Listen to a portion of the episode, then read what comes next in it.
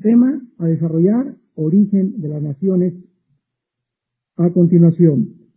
La Biblia nos revela, ¿verdad?, en Génesis 11, versículo 1, que hubo una época en que toda la tierra tenía una sola lengua y unas mismas palabras. Aquí podemos nosotros claramente sugerir que originalmente existió solo una nación. Ya vimos que antes del diluvio, la clase pasada, nunca hubo un sistema gubernamental, nunca se desarrolló una nación, sino que hubo una anarquía total donde el único gobierno era de carácter patriarcal. O sea, cada familia, cada varón era el jefe de su familia. Pero cuando llegamos ya después del diluvio, nos damos cuenta que ya Noé y sus tres hijos, como lo vamos a ir estudiando, ah, el arca reposó sobre las montañas de Ararat, que son los Himalayas, que está en Turquía, frontera con Rusia actualmente, y de ahí se poblaron absolutamente todos los continentes que actualmente nosotros conocemos. Actualmente existen más de 200 naciones organizadas en el mundo, con más de 6.000 lenguajes y dialectos, correspondientes a diferentes tribus, grupos étnicos dentro de las mismas naciones. Podemos preguntarnos cómo pudo ocurrir un cambio tan drástico en la historia, especialmente en un tiempo tan corto. Desde luego que esto no resultó por un proceso natural de evolución del lenguaje, porque la Biblia nos revela que la confusión de lenguas y el francés, el alemán, el italiano, el castellano, el griego, etcétera, etcétera, tuvo lugar de una forma instantánea y sobrenatural como resultado de un juicio de Dios. Pues si podríamos dar una respuesta al mundo, ¿por qué estamos divididos en lenguajes? Porque si tuviéramos todos la misma lengua, desde hace mucho a que ya nos hubiéramos unificado. Y es interesantísimo esto, lo vamos a ver a la luz de la Torre de Babel, que ahorita se comenzó a hablar desde la década de los 90 en un orden mundial, en un nuevo orden mundial. Ahorita una palabra que se acuña continuamente es la globalización. O sea, el Internet ha cerrado el mundo y estamos ya tan unificados que lo que le pasa a una nación afecta ya a todas las naciones. Ya estamos tan íntimamente interrelacionados las naciones que es imposible que una nación pueda quedar aislada de las demás. Es por eso que el mundo se está ahorita formando en bloques. Está toda la Unión Europea, donde ya Europa toda se unificó, ya estamos aquí en México, Canadá, Estados Unidos y México en un tratado de libre comercio. En Asia se están formando ya también bloques para poder luchar comercialmente contra Europa y contra el Tratado de Libre Comercio de aquí de América. Y eso, eso es interesante porque eso es precisamente lo que la Biblia profetizó hace cientos de años, que la última forma de gobierno mundial sería un bloque de naciones. O sea, hemos regresado a la Torre de Babel. Estamos otra vez unificándonos para hacernos un nombre para poder sobrevivir sin tomar en cuenta a Dios. Ahora, veamos rápidamente en Génesis capítulo 10, que entre los hijos de Cam, dice el versículo 6 de Génesis 10, los hijos de Cam, acuérdense, Cam es la línea o el hijo de Noé a través de la cual venía la maldición después de que se subieron al arca de Noé, porque cuando Dios destruyó el diluvio, dice la Biblia que murió toda carne donde había aliento de espíritu, murieron todos menos ocho personas. Noé, sus tres hijos y sus tres nueras. Los tres hijos de Noé, Sem, Cam y Jafet, son los progenitores, de acuerdo a la Biblia, de donde descienden todas las diferentes clases de seres humanos. De seres humanos. Es importante que recuerden lo siguiente, nunca ustedes digan la raza negra, la raza amarilla, la raza anglosajona porque somos una sola raza. Entonces, los amarillos, los anglosajones son diferentes clases de la raza humana, pero somos una sola raza humana. No se puede hablar de dos ni de tres razas humanas. Somos una sola, porque dice Hechos 17 que de una sola sangre nos hizo a todos los seres humanos, amarillos, anglosajones o negritos. Entonces, Cam es la parte de donde viene la maldición, porque él fue el que desnudó a su padre, ¿verdad? Y vimos ya que ver la desnudez, en Levítico ya lo enseñamos, significa en la Biblia tener relaciones sexuales. Podríamos asegurar que esa fue la primera relación degradada sexual que hubo en la Biblia. Entonces vemos interesantemente que de los hijos de Cam nacieron Cus, Misraim, Fut y Canaán. Y luego dice el versículo 8, y Cus engendró a Nimrod, quien llegó a ser el primer Gibor en el hebreo, se tradujo poderoso, el primer hombre eh, de renombre, así el primer líder de la tierra. Esto es interesante porque mientras la población después del diluvio, aquí está todavía vivos los hijos de Noé, y mientras comienza la población a desarrollarse y a multiplicarse, Nimrod, un hombre, surge precisamente de la línea donde venía la maldición, la semilla de Satanás, y comienza a adquirir prominencia y es el primer hombre en la Biblia en organizar la primer rebelión masiva en contra de Dios. Es el primer hombre en levantar el primer imperio que se llamó Babel. La principal ciudad, dice el versículo 10, y fue el comienzo de su reino, Babel.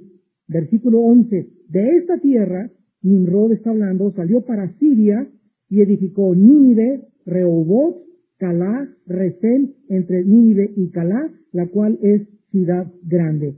Vemos nosotros pues que esta ciudad Babel más tarde se llamó Babilonia, lo que es actualmente Irak.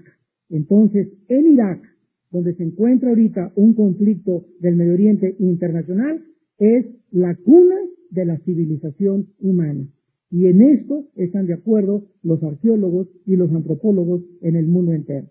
En Irak se originó la civilización humana. Ahí estaba el jardín del Edén, de ahí fue llamado Abraham, ahí se cometió el primer pecado, Satanás estaba ahí esperando a nuestros primeros padres y ahí en Irak es donde se formaron los sumerios, los babilonios y los asirios, las tres civilizaciones más antiguas de la humanidad. Es increíble que todo esto tenga como su origen de información en las Sagradas Escrituras.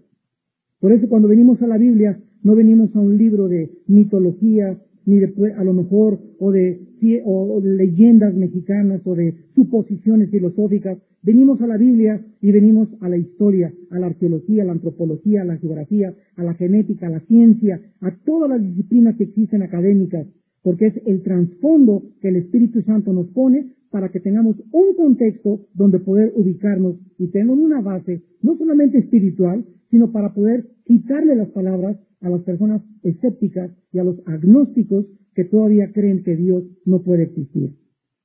Bueno, dice la Biblia entonces que esta ciudad Babilonia comienza a crecer, el liderazgo de Nimrod comienza a extenderse por toda la religión que, región que se llama Sumeria y eventualmente Babilonia y Asiria. El nombre de Nimrod fue preservado no solo en la ciudad que se llamó más tarde Nini Ruth, cerca de Nínive, sino también con el nombre de Marduk o Merodac, que se convirtió en el principal dios de los babilonios y era el dios de Saddam Hussein. En todos los palacios donde actualmente llegaron los occidentales de Inglaterra, Estados Unidos y ocuparon, tenía más de 47 palacios de más de 50 millones de dólares cada palacio, en todos estaba el nombre de Merodac. Marduk en el arameo. Y esto lo encuentran ustedes en Jeremías 50, versículo 2. Ahí se encuentra Merodac. Ahora, muy bien. Cuando llegan entonces, dice el capítulo 11 del Génesis, versículo 2, aconteció que cuando salieron de Oriente, hallaron una llanura en la tierra de Sinar. Recuerden ustedes que la tierra de Sinar es la tierra de los caldeos. Repito, es Babilonia, donde se encuentra ahorita Irak. Ahí estamos todavía históricamente en Irak. Entonces ahí se establecieron y se dijeron unos a otros, vamos, hagamos ladrillo y cosámoslo con fuego, y le sirvió el ladrillo en lugar de piedra y el asfalto en lugar de mesa. Y dijeron, vamos, edifiquémonos una ciudad y una torre o un sigurat cuya cúspide llegue al cielo y hagámonos un nombre por si fuéramos esparcidos sobre la faz de la tierra. Recuerdan ustedes que al bajarse del arca, Dios en el capítulo 9 le dijo a Noé, multiplíquense y llenen la tierra. Fue la orden del mandato que se le dio en Génesis 1.28 a Adán y Eva. Viene el diluvio, se acaba la civilización de casi 1500 años, una nueva civilización es formada con Noé y se renueva el mandato de llenar la tierra. Esta filosofía y este pensamiento de, eh, de este, Nimrod en los habitantes de aquella época que se juntaron a ensinar, hagámonos un nombre y quedémonos aquí, era un reto y era un desafío a la orden de Dios de que se dispersaran por toda la tierra. Dijeron, no, no nos vamos a dispersar, vamos a quedarnos aquí, vamos a hacernos una ciudad, todos los habitantes que estamos aquí, y vamos a una torre que llegue al cielo. Es increíble que nosotros veamos el trasfondo de la torre de Babel, histórica y bíblicamente. ¿Sabían ustedes que en el cuarto día de la creación, vamos a ver por qué querían hacer una torre?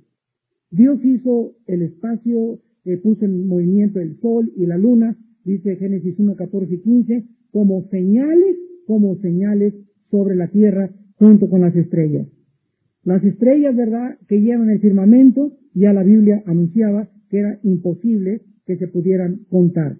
Ahora, ¿de qué manera y por qué Dios dice en Génesis 1, 14 y 15 que las estrellas y las lumbreras y el sol y la luna iban a servir como señales? La pregunta en esta noche es, ¿de qué manera sirven como señales? ¿Señales de qué? Vamos al libro de Job, capítulo 9, que tiene la misma o tal vez más antiguo que el libro del Génesis. Repito, el libro de Job es el libro más antiguo junto con el Génesis que, ah, que tenemos en los otros 66 libros de la Biblia.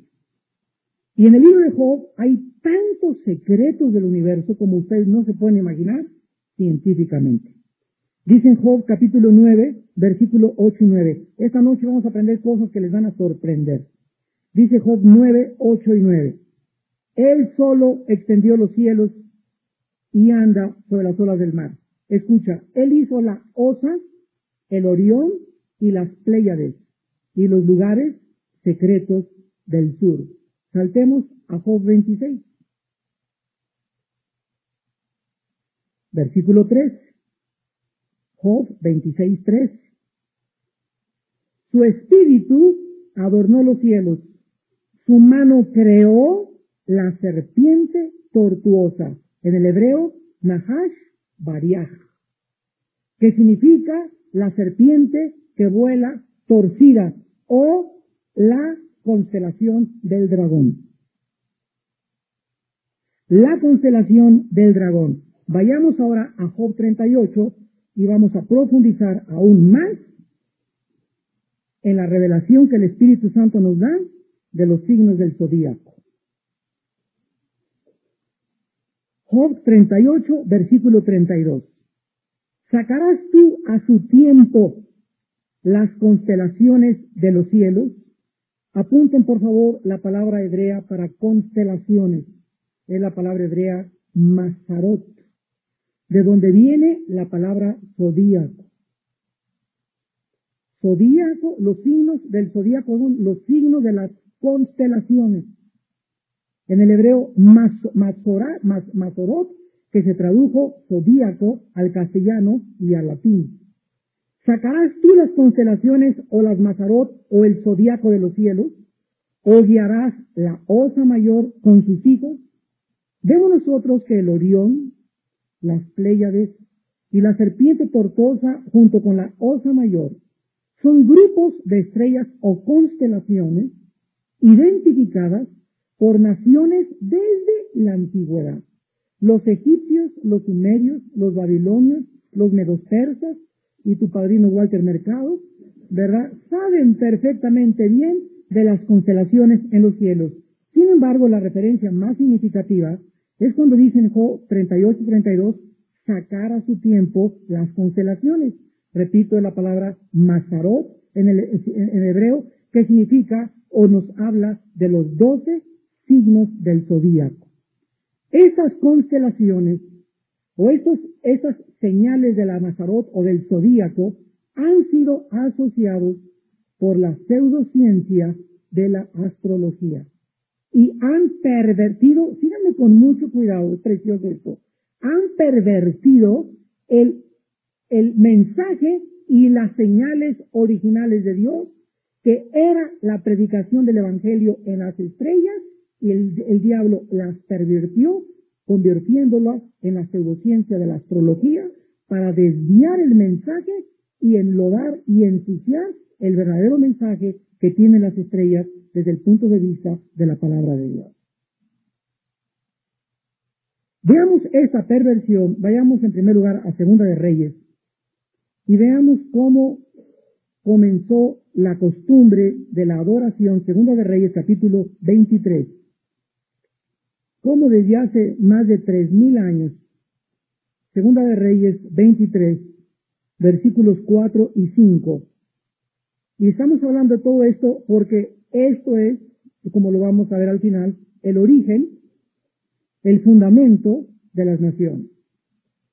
Y por eso, como dice la Biblia, el mundo entero está bajo el maligno. Dice el segundo de Reyes 23, versículo 4 y 5. Entonces mandó el rey al sumo sacerdote Hilcías, a los sacerdotes de segundo orden y a los guardianes de la puerta, que sacasen del templo de Jehová todos los utensilios que habían sido hechos para Baal, para Cera y para todo el ejército de los cielos. Subrayen el ejército de los cielos, Baal y Acera. Y los quemó fuera de Jerusalén en el campo de Cedrón, versículo 5. Y quitó a los sacerdotes idólatras que habían puesto los reyes de Judá para que quemasen incienso en los lugares altos en las ciudades de Judá y en los alrededores de Jerusalén, y asimismo a los que quemaban incienso a Baal, al sol y a la luna y a los signos del Mazorat, que se traduce en la Septuaginta zodíaco y a todo el ejército de los cielos. Vemos cómo desde el inicio de la Torre Babel, el intento era levantar una torre que llegara al cielo, como lo vamos a demostrar, comenzaron los hombres a ser energetizados con Satanás y fue Satanás el que le puso a Nimrod, el primer rebelde de la primera civilización humana, el deseo de alcanzar el cielo. ¿Por qué? Porque ese fue el pecado de Satanás antes de Nimrod, querer ser como Dios y alcanzar el cielo.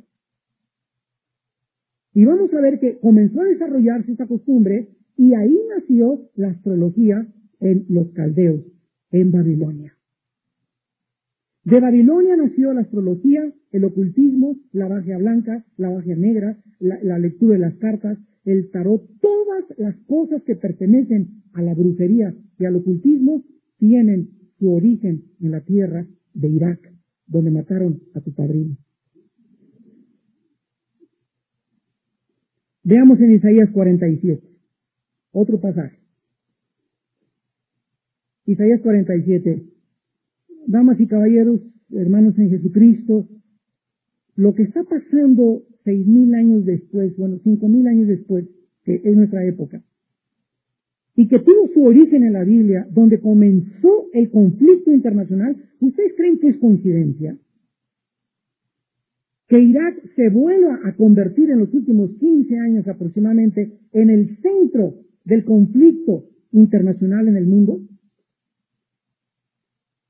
tal como la Biblia lo profetizó, que ahí acabaría también la civilización, o sea, que de acuerdo a la historia humana, porque hay la historia de Dios y la historia humana, la historia humana comienza en un punto y es un ciclo que regresa al mismo punto, o sea, el mundo no llegó a ningún lado. La historia de Dios va en línea recta, tiene un destino y tiene un final glorioso. No así la historia de los seres humanos. Creídos, soberbios, vanidosos, autosuficientes, autónomos, que han creído que pueden construir una civilización y un mundo y un, naciones sin la ayuda de Dios. Y ese es precisamente el conflicto de los siglos. Dice en Isaías 47, versículos 12 y 14. estate ahora en tus encantamientos y en la multitud de tus hechizos, en los cuales te fatigaste desde tu juventud, quizá podrás mejorarte, quizá te fortalecerás. Te has fatigado en tus muchos consejos. Comparezcan ahora y te defiendan los contempladores de los cielos, los que observan las estrellas, los que cuentan los meses para pronosticar lo que vendrá sobre ti. Dios aquí está desafiando satíricamente a estas personas. A ver ahora les dice a esta nación que se, abandonaron a Dios, a ver, pregúntales a los astrólogos, pregúntale a cuál es el mercado, consulta tus horóscopos y que te digan exactamente lo que vendrá sobre tu vida. Vemos nosotros cómo, de una forma tremenda, diabólica, la astrología pervirtió de la perversión de la astronomía. La astronomía es el estudio de las estrellas física, científicamente, su posición para establecer diferentes cosas, en, cuando pasa un cometa, cuando pasa un cometa, pero la astrología es creer que los astros y las constelaciones tienen influencia en mi carácter y en mi conducta. Entonces, si yo soy Géminis porque soy de junio, no me llevo con Sagitario porque es de otro mes y porque es escorpión de otro mes, etcétera, etcétera. Y comenzamos nosotros a depender de esa consulta, de los horóscopos, y somos guiados, bueno, son guiados, más bien dijo el otro, por demonios. ¿Verdad? Yo me acuerdo que ni aún cuando no era cristiano, ¿verdad? Siempre se me hizo tan absurda la, la, astrología. Entonces podemos inferir en nuestra primera conclusión, razonablemente en esta noche, que estos signos zodiacales estaban entre las señales que Dios puso desde que Dios hizo el firmamento y las estrellas. Y las formas que él tiene Géminis, el zodiaco, etcétera, etcétera, son las deformaciones que Satanás comenzó a hacer para pervertir el mensaje de Dios desde el cielo. Estas señales tenían como intención comunicar una información de alguna clase a Adán y a sus descendientes. Esto es confirmado por el hecho de que estos signos del zodiaco, así como otras constelaciones, no reflejan absolutamente ninguna resemblanza con las figuras asociadas con ellos. No pudieron ser inventadas por el ser humano. Nosotros no pudimos haber inventado eso, ¿verdad? Por sobre alguna base de alguna similaridad con estas figuras. El significado verdadero de esas figuras no es el mismo que le han dado los astrólogos, puesto que la astrología es condenada, como ya lo hemos visto por Dios en la Biblia, y es de origen satánico. Ahora entonces, ¿cuál es el significado realmente original de Dios para estas naciones? ¿Y por qué, cómo y por quién fueron corrompidas por la astrología? Regresamos a el Génesis y nos damos cuenta que esas preguntas nos hacen regresar a Nimrod y a la Torre de Babel. Tenemos que recordar aquí que Satanás es el padre de todas las mentiras. Juan 8:44. Y detrás de toda mentira que exista en el mundo se encuentra Satanás. Satanás involucró a la tercera parte de los ángeles en su rebelión y más tarde reclutó a Nimrod, esperando traer a toda la raza humana bajo su control para abortar el plan de Dios de traer un Salvador al mundo. Muchos teólogos están de acuerdo en que el mensaje de las estrellas refleja la promesa original de otras revelaciones dadas a Adán. Dice en Génesis 11, versículo 4, que cuando Nimrod invita al mundo de aquel entonces que se encontraban en un lugar específico geográfico para hacerse un hombre, versículo 5, descendió Jehová para ver la ciudad y la torre que edificaban los hijos de los hombres. Y dijo Jehová, el pueblo es uno y tienen un solo lenguaje. Han comenzado la obra y nada les hará desistir ahora de lo que han pensado hacer. Démonos cuenta que cuando Dios ve en tu corazón la terquedad, Dios sabe cuando no vas a cambiar de opinión. Dios sabe quiénes han decidido no creer, aunque tengan un milagro enfrente, aunque se les aparezca un ángel, aunque tengan un accidente, no importa lo, que les sucede, no van a creer. Solo Dios sabe quién piensa de esta manera. Y cuando Dios ve a una persona de esta manera, o a un pueblo, puede ser un pueblo como en este caso, esta antigua civilización, Dios de una forma eh, sabia y soberana usa esa misma maldad para el bien de nosotros oh profundidad de las riquezas, de la ciencia y la sabiduría de Dios. ¿Se acuerdan de Faraón? Me voy a ir despacio. Dios le dice a Moisés, mira, ve con Faraón y dile a ese que los deje salir. ¿Qué salía mi pueblo? Y va Moisés, Faraón dice el Señor que los deje salir a ofrecerle fiesta al desierto. Y el faraón se endurece y le dice, no, no voy a dejar ir, ven para nada. Llega Moisés con Dios. Dios, fíjate, no me diga nada Moisés, yo que está endurecido faraón. Claro que está endurecido. ¿Entonces para qué me mandas con él si tú sabes que está endurecido y no me va a dejar salir? siempre que encontramos este tipo de situaciones, nos damos cuenta que la mente humana choca contra la mente divina, porque sus pensamientos no son nuestros pensamientos. Y a primera instancia vengo a la Biblia y no entiendo un pasaje, ¿por qué esta sangre y por qué aquello? Y el problema no es de Dios, es de mi capacidad de comprensión. Nuestro pobre, finito y limitado entendimiento.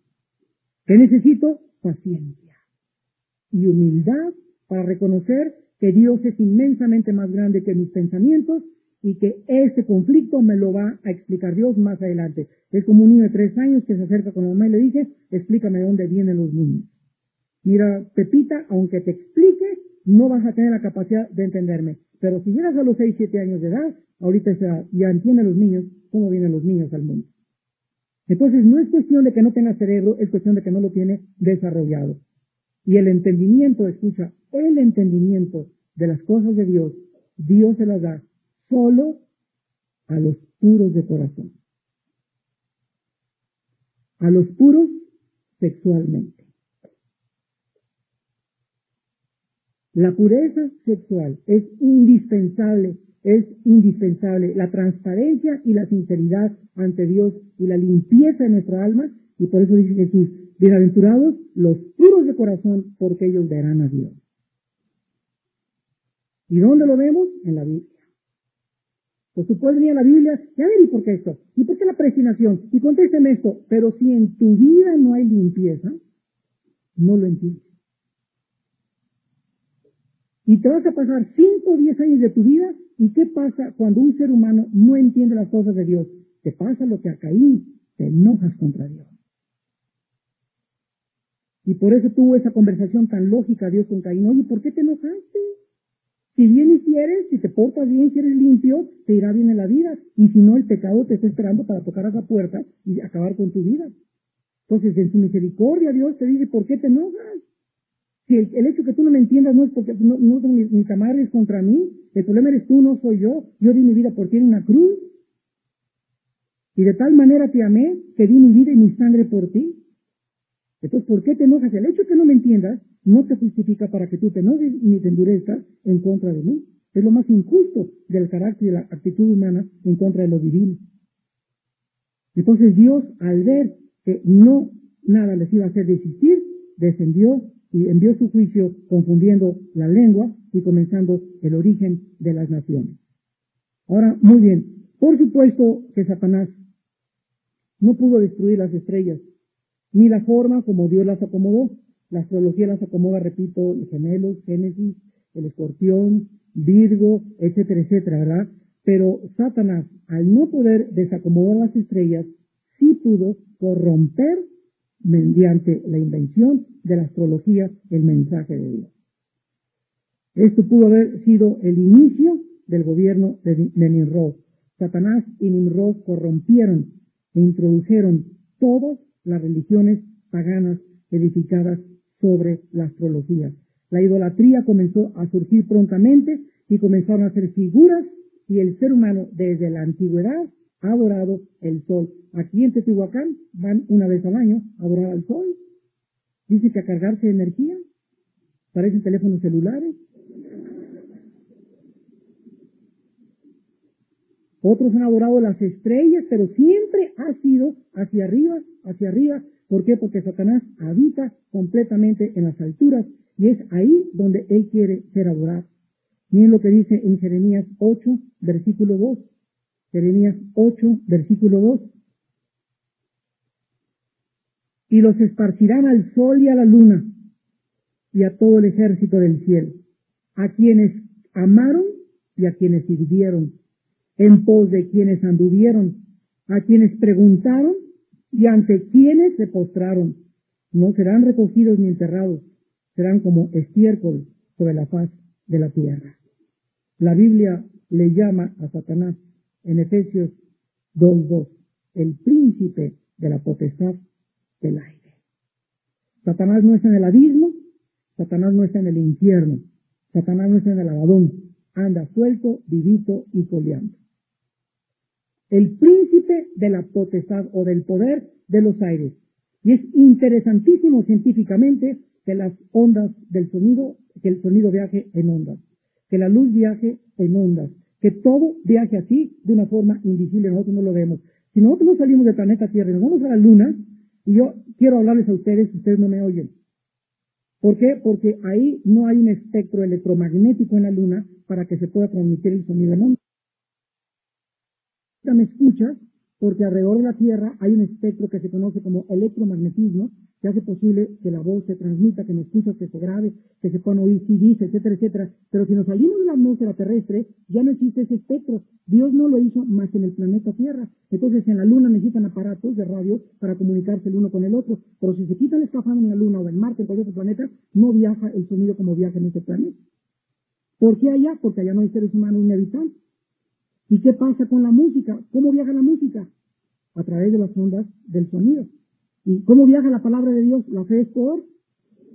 Ustedes me están escuchando ahorita y al escucharme, las ondas que están saliendo de la Biblia llegan a tu oído. Esa es la ventana, el oído. Y después entra y aquí tú decides si lo, lo, lo, lo, metes al disco duro o, lo sacas por el otro lado. O guardas la información, dice, guarda, hijo mío, mis palabras. Significa que se quede dentro de mí. El consejo que acabo de ir, lo voy a guardar, lo voy a hacer mío, significa te voy a obedecer, Señor. O te entra por acá y te sale por ahí. No sean oidores, sino hacedores de la palabra. Engañándonos a vosotros mismos. Y ven cómo todo absolutamente está interrelacionado. El apóstol Pablo enseña en 1 Corintios 10, 20, que los que adoran ídolos adoran a demonios. Aunque un ídolo no es nada, adoran demonios. Cualquier cosa que adoremos fuera del Dios viviente es demonismo e idolatría. Hoy en la mañana estaba meditando en 1 Reyes 11, donde dice que Salomón, ya viejo, tenía 700 reinas, el querubín, y un harén de 300 amantes. O sea, mil mis México tenía. Es interesante que dice que cuando ya era viejo, no ponemos atención a un seminario para jóvenes, ¿verdad? Y los niños necesitan ataques. Pero hoy en la mañana hizo recordar, Marta, no se me olvidó contarte esto, Dios me mostró en la mañana que también las personas que llegan a los 60 años, 70 años, son las personas que vienen arrastrando desde los 40 hasta los 50 y es en esa edad donde tus pecados se alcanzan. Ya siendo viejos, sus mujeres desviaron el corazón. No cuando era joven, cuando llegó ya a los 70 o 75, 80 años de edad. Entonces, no nos olvidemos que las personas de edad también son atacadas más fuerte todavía por Satanás, porque a esa edad las decisiones que no hicieron 5 o 10 años antes es 10 veces más difícil que las hagan cuando tienen esa edad. Acuérdate de tu Creador en los días antes que los días malos. Mientras más se avanzan los años, más difícil te será servir a Dios. A Salomón, cuando llegó a esa edad, fue cuando las mujeres lo hicieron desviar. No lo desviaron antes, lo desviaron a esa edad, cuando ya era de edad avanzada. Y lo más interesante hoy en la mañana que medité fue que Salomón, su problema no fueron las mujeres, no fue el lujo y el esplendor que Dios no está en contra de ese lujo cuando Él lo manda, ¿verdad? Ni que tenga cinco casas, ni que tenga cinco carros, mientras le des a la obra en la misma proporción. Lo que hizo que Salomón se alejara de Dios fue la idolatría. Dios es ajeno. Lo desviaron a adorar otros dioses. No dice por el adulterio, por la fornicación, porque se depravó, quitó su enfoque del único Dios, el primer mandamiento, amarás a Dios con todo tu corazón y con todas tus fuerzas. Si mi pasión por Dios no la mantengo ardiendo, Timoteo, aviva el fuego que hay en ti. Si no mantenemos viva esta flama, este enamoramiento de Jesús y de su Padre, todos los días, todos los días, se apaga, se apaga, se apaga. Llegas al cincuentón, al sesentón, y para que prendas otra vez la flama, te va a costar diez veces peor. No se juega con Dios. No podemos darnos el lujo de volvernos raquíticos en nuestra adoración a Dios. Ahora, todo esto, ¿verdad?, parece diabólicamente razonable, lo la astrología, a la luz del hecho de que la Biblia habla de un ejército en los cielos maligno que probablemente, escúchenme, tenía su morada, o tal vez ahí es donde habiten los ángeles caídos de Satanás, en las estrellas. Y vean ustedes esto bíblicamente. Vamos a Daniel capítulo 8. A los ángeles de Satanás se les llama en la Biblia estrella. No es coincidencia tampoco. Daniel 8. Veamos dos pasajes, uno en el Antiguo y otro en Apocalipsis. Daniel 8, versículo 10. Aquí está hablando del anticristo, del cuerno pequeño que sale de Grecia o del macho cabrío, que se interpreta que es Grecia. Y dice en Daniel 8, versículo 10, y se engrandeció, está hablando de, de, Satanás y de su imagen en la tierra, el anticristo, se engrandeció hasta el ejército del cielo. Y parte del ejército y de las estrellas echó por tierra y las pisoteó. Aquí la palabra koukaf, en el hebreo estrellas, es la palabra que también se les da a los ángeles de Satanás. Ahora, confirmemos esto en Apocalipsis, para que veamos que esas estrellas pues no son literales, ¿verdad? Está hablando en la que cuando Satanás se reveló, la tercera parte de los ángeles cayeron junto con él o lo siguieron con él. Y en Apocalipsis 12, Apocalipsis, bueno, veamos primero Apocalipsis 8, perdón, veamos 8 primero, para que veamos cómo a los ángeles se les llaman estrellas, también en el Nuevo Testamento, dice Apocalipsis 8, versículo 10, el tercer ángel tocó la trompeta y cayó del cielo una gran aster en el griego, se tradujo estrella, ardiendo como una antorcha, cayó sobre la tercera parte de los ríos y las fuentes de las aguas, y el nombre de la estrella es Ajenjo. Aquí vemos que esta estrella no es literalmente una estrella. Una estrella cae al planeta Tierra y lo desintegra totalmente. El planeta Tierra cabe un millón de veces en el Sol el planeta Tierra cabe un millón de veces en el Sol y el Sol es la estrella más grande en nuestro sistema solar. Y las estrellas más grandes, el Sol cabe en ellas 300 millones de veces.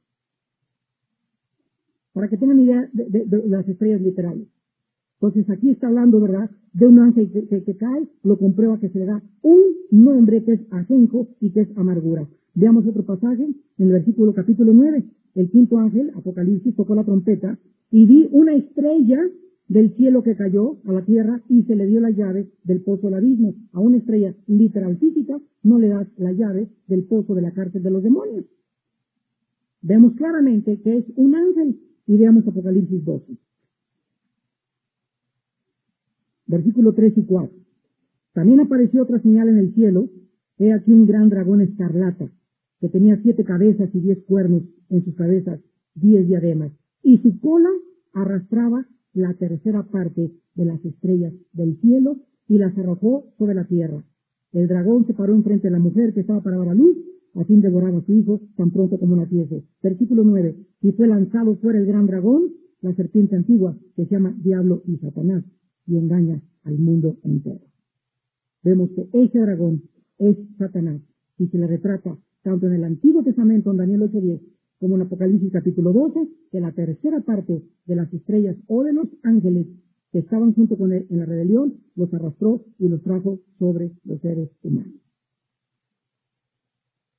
La humanidad fue engañada de una forma tremenda, ¿verdad? Y no es de extrañarnos que en Apocalipsis, al acabar la Biblia, haya dos capítulos, 17 y 18 Apocalipsis, donde a Babilonia se le llame la gran ramera no, no se le llama así, se le llama la madre de las rameras de la tierra, con la cual han fornicado los reyes de la tierra y se han embriagado con el vino de su fornicación. No es de extrañarnos que aparezca como las abominaciones, porque aquí fue en Babilonia donde se originó todo. Todas las falsas religiones la prostitución espiritual, la idolatría, los cultos satánicos, el espiritismo, la astrología, la hechicería, la magia, los medios, absolutamente. Y nos damos cuenta cómo a través de la historia todos los reyes y los presidentes actualmente, les dije Boris Yeltsin, el expresidente de Rusia, tenía actores este, eh, brujos, el que salió este, este, ¿cómo se llama? El japonesito de Chile, de Perú, este, que salió, consultaba, ¿cómo? Fujimori consultaba y tenía brujos de, de, asesores, Adolfo Hitler, Himmler y todo el grupo de la Gestapo eran brujos profesionales. Presidente, expresidentes de México que consultan el espiritismo y que practican la brujería.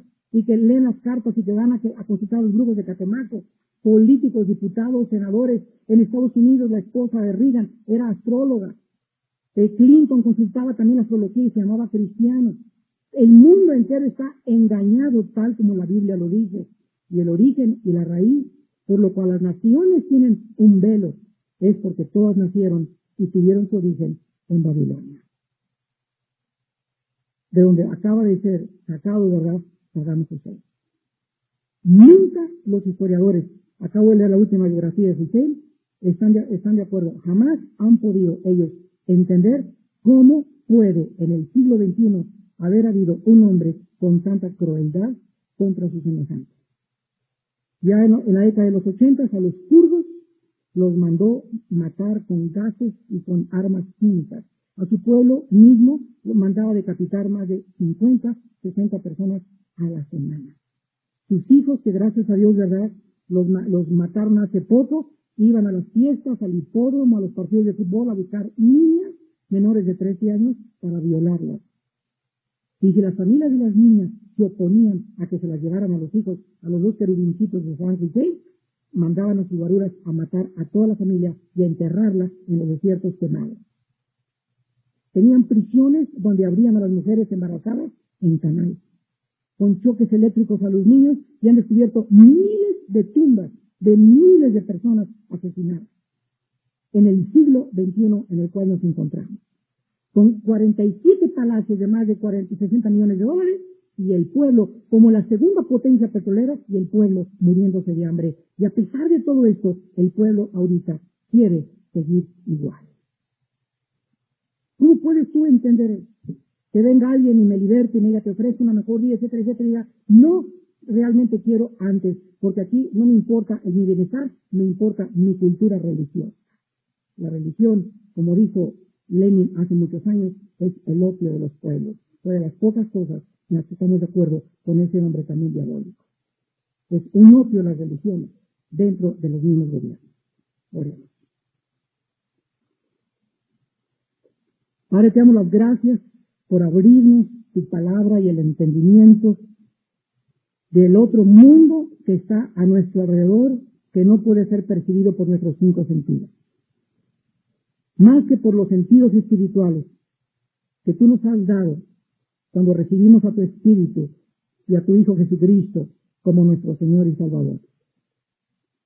Jesús prometió que la verdad la conoceríamos y la verdad nos haría libres.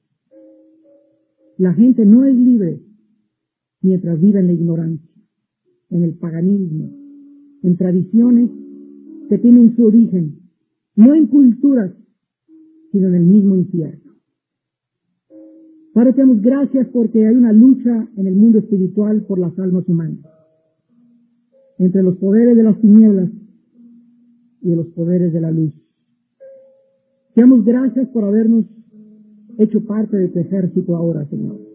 De tu ejército victorioso. Que aunque parezca en esta vida que el mal está triunfando, la Biblia dice, en el video, al final, ganaremos por goliza.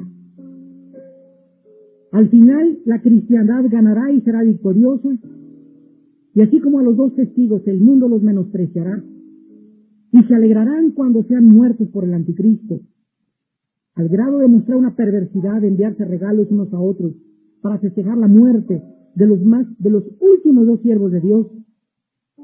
Así también la humanidad, cuando ellos resuciten a los tres días, se espantarán, se llenarán de temor y se arrepentirán de sus pecados.